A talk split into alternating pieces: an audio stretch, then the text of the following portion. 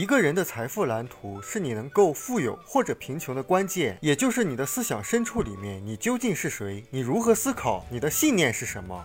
你有哪些习惯和特质？你对自己的真正感觉是什么？你怎么和别人建立关系？你真的觉得自己值得拥有财富吗？在恐惧、忧虑、挫折和种种不方便的情况下，你的行动能力是怎么样的？你在心情不好的时候还能去行动吗？也就是说，是你的性格、思想和信念决定了你的成就能有多高。所以，成功最终还是关于你成为谁。教育就很重要，就像你想成为一个顶级的木匠，你拥有顶级的工具当然是很重要，但你给我全世界最好的工具。我也成为不了顶级的木匠，因为我还需要训练。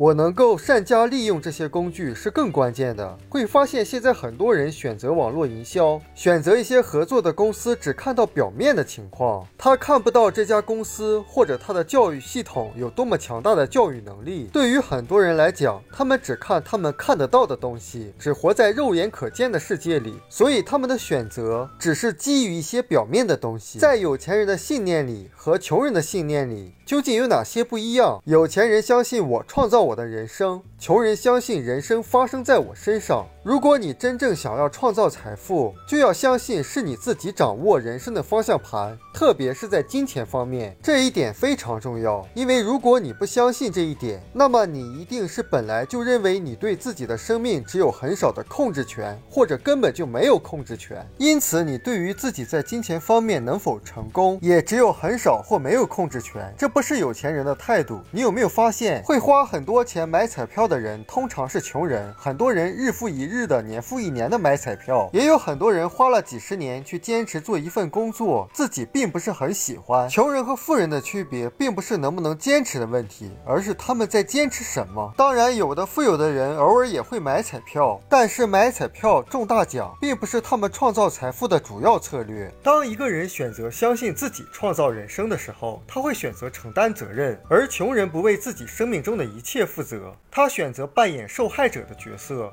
一个受害者最主要的想法就是我好可怜，所以根据意念法则，受害者就会得到这个，他们会变得很可怜。我说他们是在扮演受害者的角色，我没有说他们是受害者。我不相信有人生下来就是受害者，我相信人们会扮演受害者的角色，是因为他们认为这样能给他们带来某种心理安慰。受害者有三个特征，第一个就是责怪。当前进的道路上遇到挑战、遇到障碍、遇到困难的时候，他们首先想到的一定是别人要负责任。受害者会责怪经济不景气，怪政府，怪股市，怪他所从事的行业，怪合作公司的老板，怪他们的上级或下级，怪另一半，有的甚至都怪自己的父母。当然，有可能这个责怪的心态就是从父母那来的，所以很多的父母也不富有。关键是我们想要什么。如果我们想要富有，那我们就停止指责、怪罪周围的人。受害者第二个特征是抱怨，抱怨是你对你的健康或者财富所做的事情里面最糟糕的一件。我真心相信一个全宇宙通行的定律：你所关注的事情会扩大。当你抱怨的时候，你关注的是你生活中正确的事还是错误的事？你关注别人的优点还是缺点？显然是错误的事情，是缺点。既然你所关注的事情会扩大。那么你就会继续得到更多错误的事情，这也是吸引力法则，它会发挥作用。